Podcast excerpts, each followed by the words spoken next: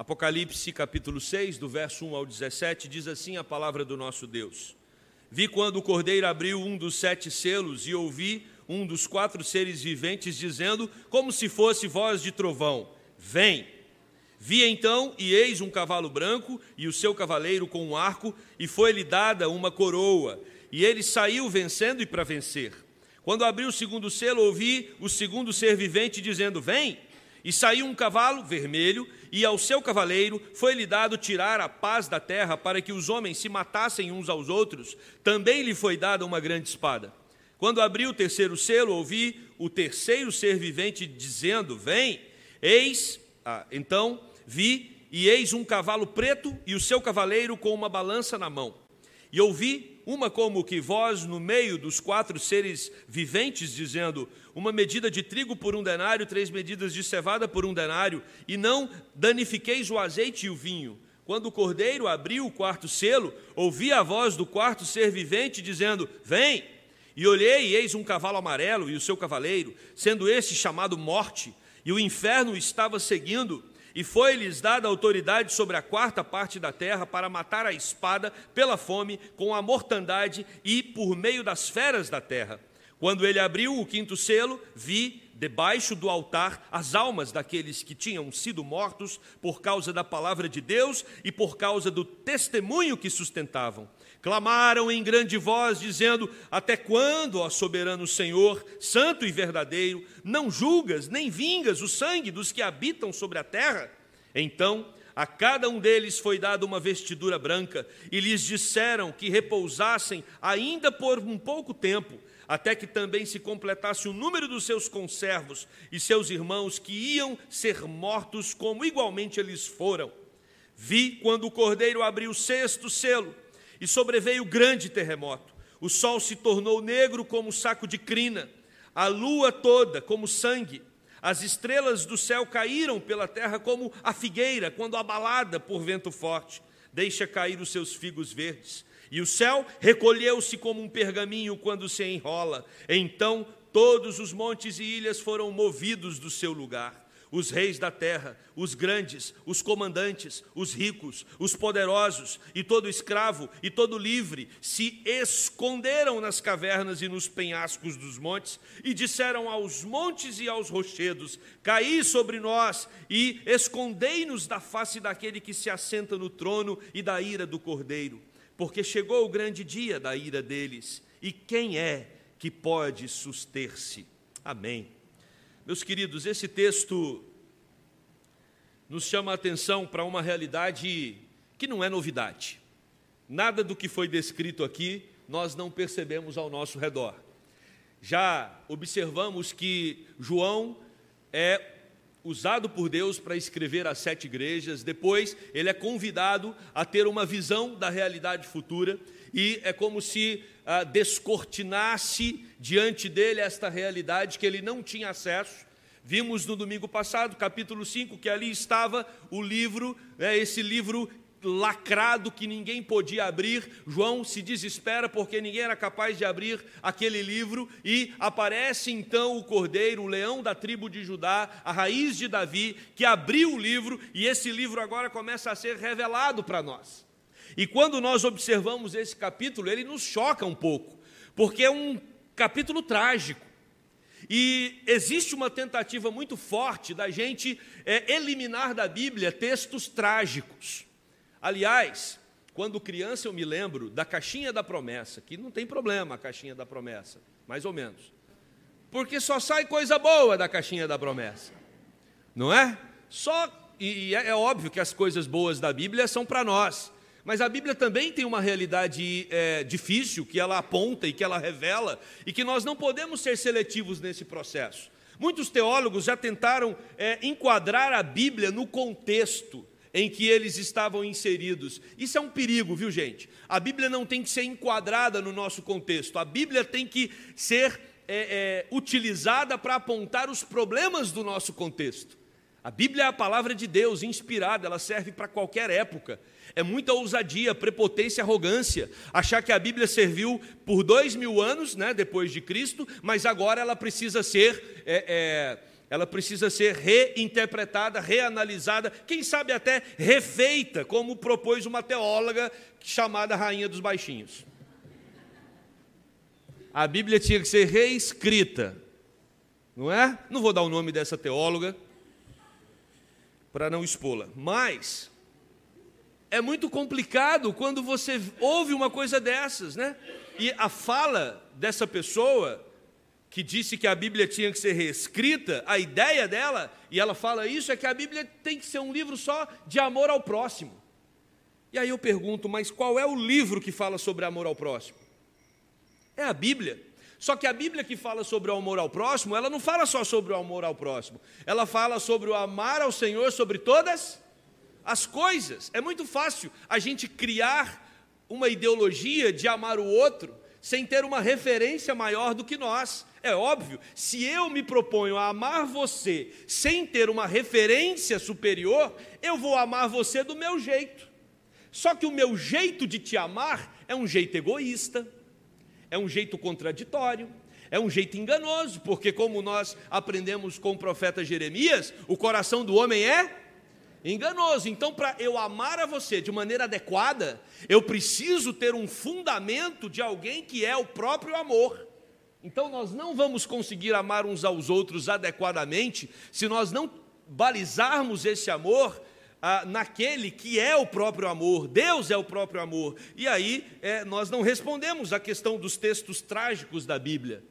Ah, mas a Bíblia fala muito sobre guerra, pastor. Ler o Antigo Testamento às vezes me assusta.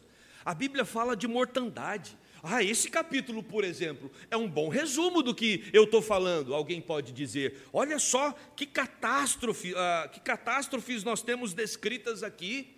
Irmãos, a Bíblia, ela não está afirmando que ela é a fonte das catástrofes. Não é porque está escrito que a Bíblia é a autora.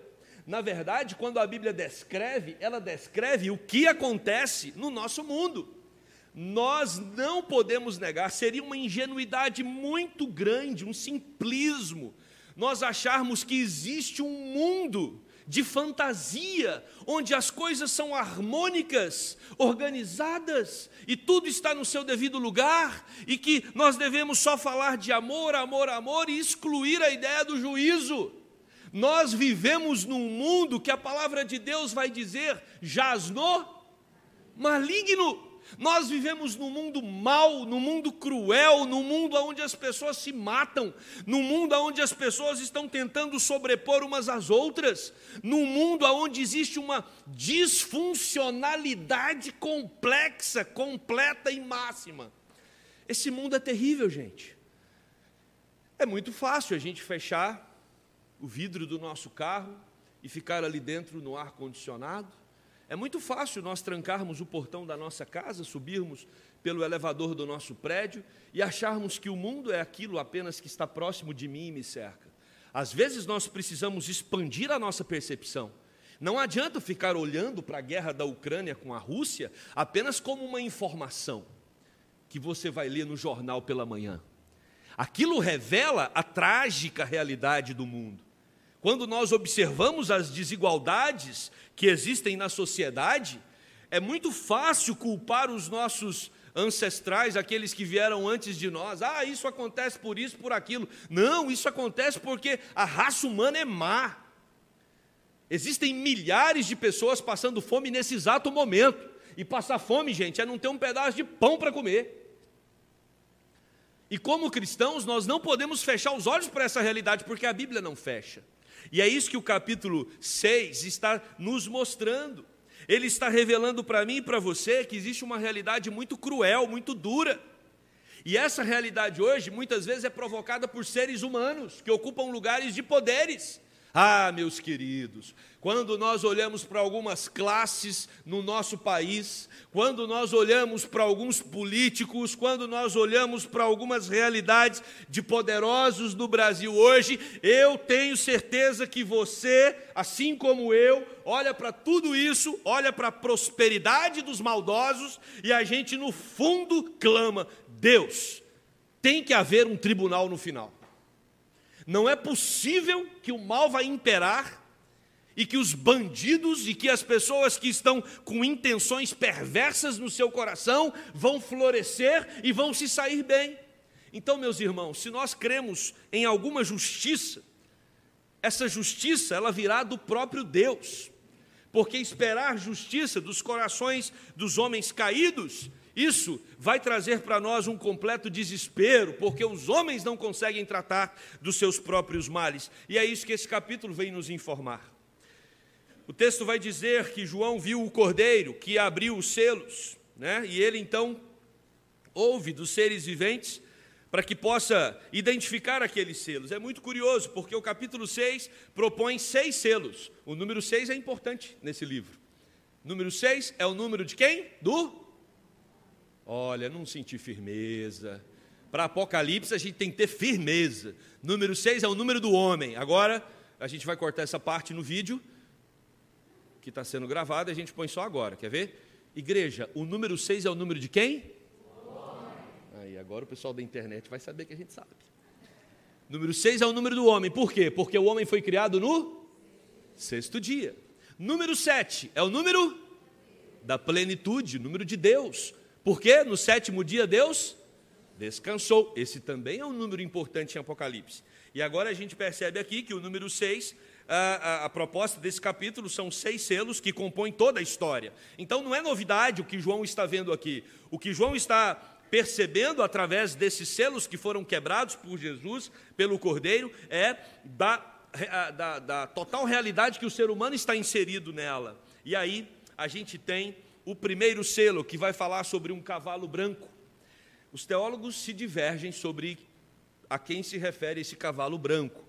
É, você vai ter um grupo de teólogos dizendo que é o anticristo, você vai ter um outro grupo de teólogos afirmando que aqui é a propagação da mensagem do Evangelho, mas eu fico confortável de me ajuntar aos teólogos que tratam ah, que o cavaleiro que está com o cavalo branco é o próprio Verbo da vida, é Jesus Cristo. E vocês vão entender por que, que a, a, é, essa interpretação parece ser a que mais se aproxima desse versículo.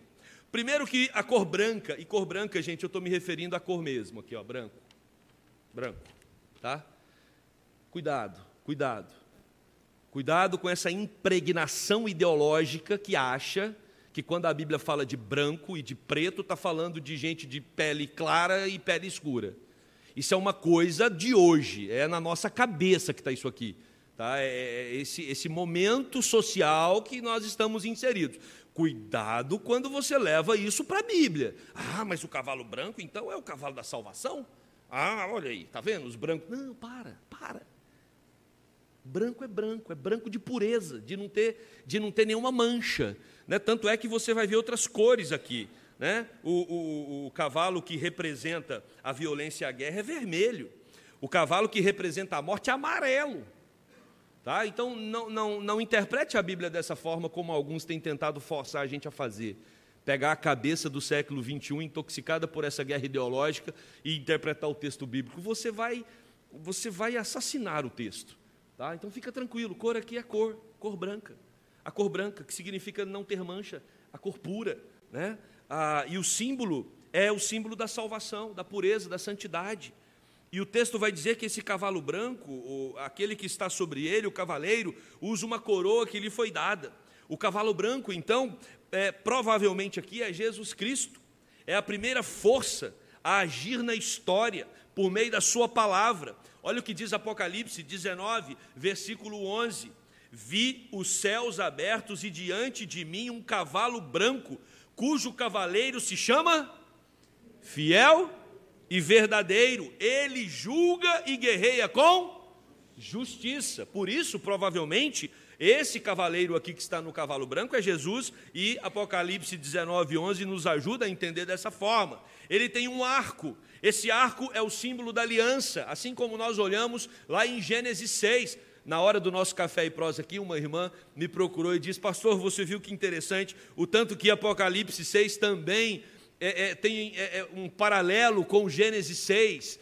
E eu falei: olha, eu não tinha prestado atenção, e é verdade, porque Gênesis 6 vai tratar sobre o dilúvio. Né, a destruição do mundo por causa do pecado. E aqui nós percebemos que esse arco ele, o arco significa aliança, porque Deus fez uma aliança com Noé, dizendo que o mundo não mais terminaria com enchentes, né, com água, e por isso o arco-íris foi colocado no céu. E nós temos um outro símbolo aqui daquele ah, que está sobre aquele que monta o cavalo branco, o cavaleiro, que é a coroa.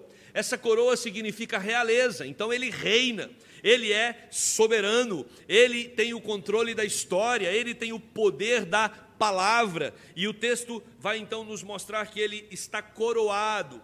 Apocalipse 14, 14, eu convido você a ler comigo esse texto que está projetado. Olha o que diz: Olhei e diante de mim estava uma nuvem branca, e assentado sobre a nuvem, alguém semelhante a um filho de homem. Ele estava com uma coroa de ouro na cabeça e uma foice afiada na mão. Jesus Cristo é aquele que reina sobre tudo e sobre todos. Esse texto aqui do capítulo 14, verso 14, a ideia da foice, você se lembra lá quando Jesus fala que ele é a videira verdadeira, o ramo que não dá fruta, ele vai fazer o quê? Cortar. E se usa uma foice para isso, muitas vezes, né? Então a ideia é que ele está coroado, ele é rei sobre todos os reis da terra.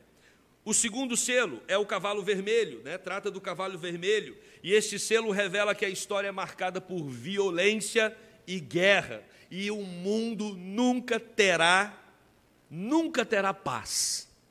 Vivemos num mundo e olhe para a história antiga, para a história na Idade Média, para a história recente, e você vai perceber que uma característica do ser humano é a promoção da guerra. Não espere um mundo pacífico vindo do próprio homem para que isso aconteça. Isso não vai existir. Os homens, eles vivem em constante violência uns com os outros. Está muito claro aqui quando ah, o segundo selo é aberto pelo próprio Cordeiro. Tiago vai dizer que a motivação da guerra é a ganância do coração humano, no capítulo 4, versículo 1. Certamente, Deus pode usar a guerra para julgar a humanidade e ele tem feito isso, como diz Abacuque, capítulo 1, verso 6. Estou trazendo os babilônios, nação cruel e impetuosa, que marcha por toda a extensão da terra para apoderar-se de moradias que não lhe pertencem. Ou seja, Deus está, Deus está no controle também das guerras que acontecem no mundo, e por isso essas guerras não são piores. Se existe algum nível de paz no planeta, é pela misericórdia de Deus, é pela sua graça. Porque a Bíblia vai dizer que se não fosse a graça do Senhor, se não fosse a sua misericórdia, nós nos devoraríamos. E aí vem o terceiro selo, o cavalo preto. Esse cavalo preto é aquele que mede, que pesa, que distribui e que vende. É aquele que tem o controle do comércio. E olha o que diz, a ideia do versículo é que ah, ele vai tratar sobre as medidas para alimentação. Naquela época, uma medida de trigo é, sustentava uma pessoa. Então, uma medida de trigo por dia era correspondia à alimentação de uma pessoa. E um denário era uma moeda corrente para a alimentação de uma família. Ok? Uma porção de trigo alimenta uma pessoa. Um denário é um, é um valor que deveria alimentar uma família. Mas o texto está falando que um denário vai ser suficiente para comprar apenas uma porção de trigo.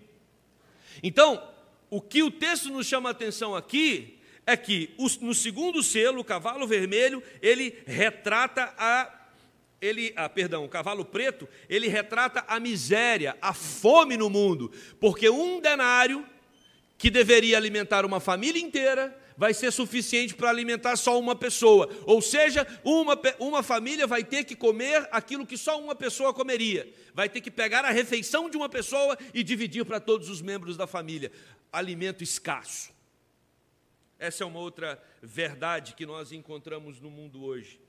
Uma medida de trigo não é suficiente para alimentar uma família. Este cavalo simboliza as calamidades que atingem os menos favorecidos no mundo. Meus queridos irmãos, os nossos olhos não podem se fechar para essa realidade. E eu e você sabemos que o que transforma o indivíduo não é só levar um quilo de arroz, um quilo de feijão para ele, não. Isso vai matar a fome do momento. O que transforma verdadeiramente a pessoa é o encontro dela com Jesus Cristo, nosso Senhor e Salvador. Ah, pastor, mas isso também não enche barriga. isso não enche barriga. Mas isso produz um novo comportamento, um novo status, uma nova percepção de trabalho, uma nova percepção de relacionamento. Nós, como já falamos aqui, estivemos no sertão vendo alguns trabalhos que levam tudo. Leva o alimento físico, mas principalmente o alimento espiritual. Para quem passa fome, você precisa levar o alimento físico, mas você não pode desassociar esse alimento do alimento espiritual. Porque de nada adianta a pessoa conseguir encher a sua própria barriga ali por um momento e perder a sua alma. O evangelho é que realmente transforma a vida das pessoas. O quarto selo, fala sobre o cavalo amarelo. Esse cavalo representa a peste e a morte, as epidemias. Eu estava olhando um sermão sobre esse texto que eu preguei, se não me engano, 2008 ou 2009. E eu tinha colocado como ilustração para esse sermão a gripe espanhola, que aconteceu entre 1918 e 1920, dois anos. A gripe espanhola que tinha matado aproximadamente, pelo menos esses são os dados que eu tive acesso, 20 milhões de pessoas. Era o dado em 2008 que eu tinha para falar sobre calamidade, sobre pandemia. Agora eu prego esse mesmo texto em 2023 e eu tenho uma pandemia recente para usar como ilustração. Covid-19. Não sei se você se lembra. Covid-19. E de acordo com os números também, não sei da exatidão, né? Estou usando aqui uma fonte é, que eu peguei no Conselho Federal, ah, no Conselho Federal de Enfermagem, no site deles, que aproximadamente 20 milhões de pessoas também morreram com a Covid-19. Que estranho. Uma, uma pandemia 100 anos depois, quase exatamente, com um número próximo de, de mortalidade. Não é assustador? Não tem alguma coisa assim, algum comunicado para a gente de que viver nessa terra realmente é desconfortável e que coisas malucas, absurdas podem acontecer? E essa é uma delas, esse cavalo amarelo que vem trazer as pestes e as epidemias. E aí nós temos o quinto selo. O quinto selo é muito interessante, porque os é, aqueles que foram mortos pelo Evangelho, né? E eu, eu, fico imaginando aqui, né? Os selos vão sendo abertos e aí Jesus está mostrando a, a, calamidade por causa da guerra, a calamidade por causa da fome, é, as pestes e de repente nós temos o quinto selo e, e como se os que já foram mortos pelo Evangelho estivessem ali dizendo: Tá bom, Jesus, o senhor está falando aí das calamidades por causa da fome, por causa da guerra, mas e aqueles que estão matando os cristãos no mundo? Quando vai acontecer o julgamento deles? E a ideia aqui é a ideia de um altar que se assemelha ao altar do Holocausto, lá no Antigo Testamento. Estas almas dos mártires, elas estão num grande clamor, são as testemunhas que estão vindicando, não uma vingança pessoal, mas elas estão vindicando a vingança pelo próprio nome do Senhor, porque eles foram mortos em nome de Cristo. E eles estão perguntando: Senhor, quando é que o teu juízo virá sobre aqueles que nos tiraram a própria vida e continuam tirando? Meus amados irmãos, o Evangelho chegou até nós debaixo de muito sangue. Não ignore a história da igreja. Não ignore o que aconteceu na igreja primitiva. Os cristãos eram mortos por vários motivos. Os judeus odiavam os cristãos porque eles afirmavam que Jesus era o Messias. Os romanos odiavam os cristãos porque eles diziam que Jesus era Senhor e só César poderia ser Senhor. Então, os cristãos ao longo da história sempre foram alvos do ódio. Eles sempre incomodaram. E agora o que nós olhamos aqui são esses mártires, as almas deles. É bom deixar claro, e até tem um dado teológico aqui importante. Pastor, quando eu morrer, eu vou para onde? Eu vou ficar dormindo? Não. De acordo com esse texto aqui, quando você morrer, você vai para junto dessas almas. Você estará nos céus, glorificando a Deus, em alma, ainda não plenamente, porque o seu corpo não ressurgiu. E essas almas estão clamando. A cada um destes é dado, diz o texto, vestidura branca simbolizando retidão, santidade e alegria, porque eles não negaram o nome de Jesus. E aí nós temos o sexto selo, já caminhando para o final. O sexto selo trata do juízo final. Número seis, número de homem. O fim catastrófico da era presente vai ser anunciado agora. E aqui a gente percebe é, um gatilho para o medo, para o terror, para o espanto, para a desolação do universo estraçalhado. O sexto selo é representado por seis objetos da criação e distribuído entre seis classes de pessoas. Olha que curiosidade. Nós temos aqui seis objetos da criação e seis classes de pessoas. O texto vai dizer que vai acontecer um terremoto. Terremoto, primeiro objeto da criação. É como se a terra subisse e descesse com rápidas ondas, um terremoto global. Depois vai dizer que o sol vai se tornar negro como a crina de um cavalo. Depois a lua vai se encher e se tornar vermelha como sangue. Estrelas vão começar a cair sobre a terra como figos que caem ah, ah, também sobre a terra. O céu será desenrolado, ah, perdão, será enrolado, é como se fosse um papel. Os montes e ilhas desaparecerão-se por completo. Essas são, as, são os objetos no mundo que demonstram essa catástrofe final. E aí nós temos as pessoas que estarão envolvidas neste processo de juízo divino. A primeira classe de pessoas colocadas aqui são os reis da terra, governadores e políticos desse mundo. A igreja diz amém. Há de chegar a vingança para essa classe. Não todos, né, gente? Tem muita gente boa lutando. Mas tem muita gente que vai chegar o dia. Muita gente tirando a comida do pobre para o seu próprio benefício. Nós que pagamos os nossos impostos, sabemos quão duro é ver uma injustiça tão grande num país como o nosso. Os príncipes que seguem a autoridade do rei, também virá sobre eles os oficiais, ditadores, militares, generais, ricos, líderes do comércio e da indústria, que também exploram o, a sociedade, homens fortes que influenciam os governos e, por último, escravos e livres. As classes inferiores da sociedade. Não pense que a justiça de Deus virá somente para aqueles que estão no poder ou para os ricos.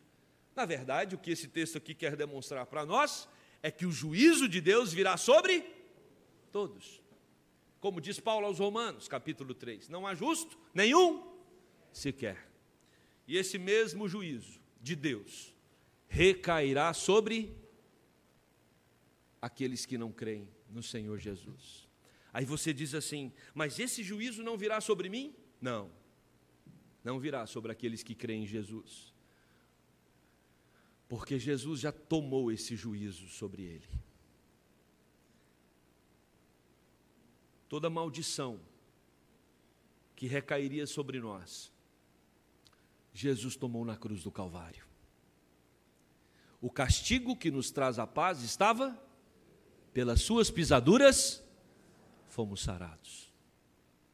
Jesus Cristo entrou na nossa frente e todos esses dardos, todas essas feridas causadas no mundo por causa do pecado, que estavam caminhando na nossa direção, quando Jesus entra na nossa frente, tudo isso vai sobre ele. Ele expiou os nossos pecados na cruz. Você é livre você não vai receber deste julgamento final uma sentença implacável, porque a sua sentença implacável já foi paga por Jesus Cristo na cruz do Calvário. O nosso Deus, e só Ele, é capaz de nos dar a vitória no momento tão turbulento, no momento de tanto sofrimento. Não é novidade que o mundo está cada dia mais complicado. Lê do engano, se você acredita que o mundo está melhorando. Ah, mas o mundo está melhorando, pastor. As pessoas estão tendo mais qualidade de vida. Onde? Talvez você melhorou a sua qualidade de vida. Muitos pioraram a sua qualidade de vida. Muitos vivem em miséria até hoje. Ah, mas a gente percebe que a expectativa de vida aumentou e com a expectativa o sofrimento.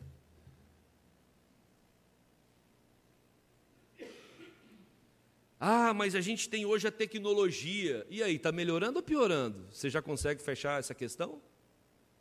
Eu tenho dificuldade. Vai conversar com os médicos, pediatras, que tratam neurocientistas, que tratam do cérebro da criança. O que está virando o cérebro da criança por causa da tecnologia? Vai conversar com eles. Cuidado com as nossas conclusões simplistas, imediatistas as coisas estão muito estranhas. Mas há de chegar o dia do grande final, do grande final, em que o mundo será completamente chacoalhado pelo juízo de Deus. Eu quero concluir esse sermão quando João vai dizer que ele ouve gritos de agonia emitidos por mil vozes. A porta da graça é fechada, assim como acontece com Noé no capítulo 6 de Gênesis. Aqui não há mais, nesse momento da história, no juízo final, não há mais esperança, não há mais como alguém crer no Senhor Jesus. O cordeiro, que foi visto como um animal indefeso, aqui claramente ele é descrito como o que causa grande pavor nas pessoas. Porque o salário do pecado é a morte.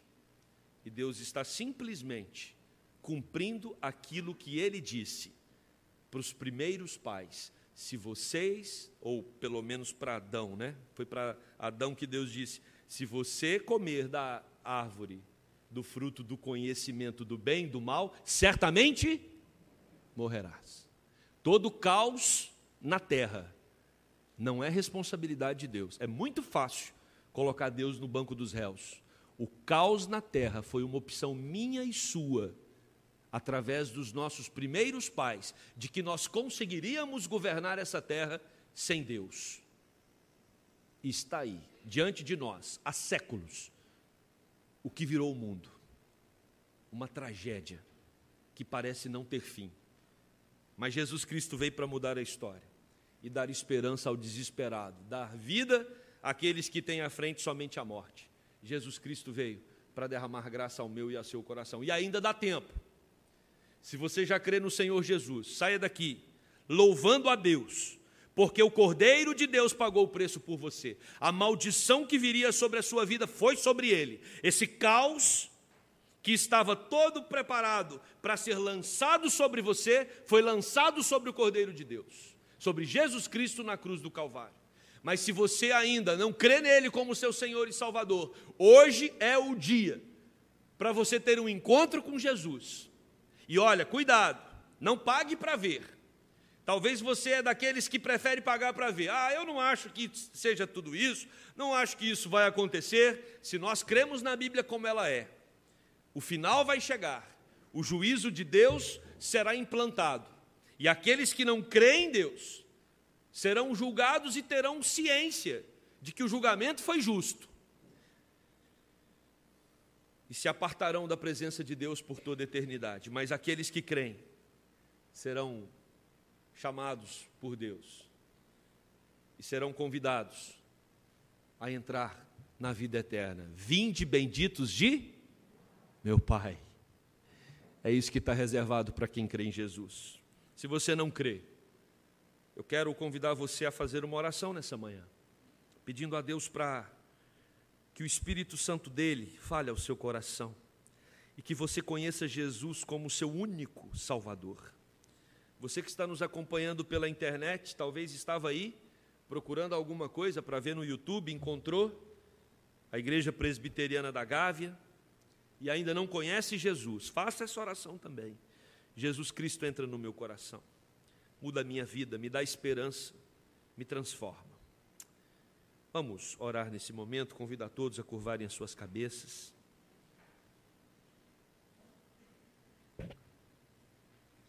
Senhor Deus, aqui estamos nós, diante de um texto onde Cristo começa a abrir aquele livro que descreve a história da humanidade e o que nós deparamos já de início neste livro é com o caos na terra. Quantos males, Deus, o pecado causou na sociedade. Quantas maldições estão atingindo, Deus, os seres humanos espalhados por toda a terra aqui na cidade do Rio de Janeiro, Deus. Quantas mazelas nós temos. Quantas pessoas sofrem, Deus. Quantas pessoas estão debaixo da opressão. Quantas pessoas, Deus, estão e são marcadas pela violência. Quantos, Deus, estão sofrendo, às vezes sem um pedaço de pão para comer hoje. Oh, meu Deus. Quanta guerra Quantas pessoas armadas em nossa cidade nesse momento, armamento pesado, tirando vida de outros, Deus, de uma forma tão banal, sem qualquer remorso, sem qualquer arrependimento. Oh Deus, quando nós olhamos para o mundo, que disfunção, Pai, que desorganização. Tem misericórdia, Deus. Tem misericórdia, Senhor, da nossa terra tem misericórdia do nosso país, do nosso estado, da nossa cidade, do nosso bairro. Tem misericórdia da nossa igreja, Deus. Ajuda-nos, ajuda-nos a experimentar a cada dia mais a alegria da fé. Essa fé que faz com que toda essa maldição não recaia sobre nós. Mas Deus nos dê também um desejo profundo de continuar anunciando essa mensagem libertadora que essa igreja, Deus, com plantações, com trabalhos missionários, com compromisso individual de cada membro, que ela possa, Deus, avançar no anúncio das boas novas. Boas novas estas que chegaram até nós porque muitos entregaram as suas vidas para que ela fosse espalhada por toda a terra. Oh Deus, se tem alguém aqui nesta manhã que ainda não teve um encontro com o Senhor, que o seu Espírito, Deus, seja derramado sobre esses corações. Se tem alguém em casa também, Deus, que ainda não o reconhece como único Deus, Senhor e Salvador, que hoje seja um dia de transformação e de salvação. Essa é a nossa oração, no nome de Jesus. Amém.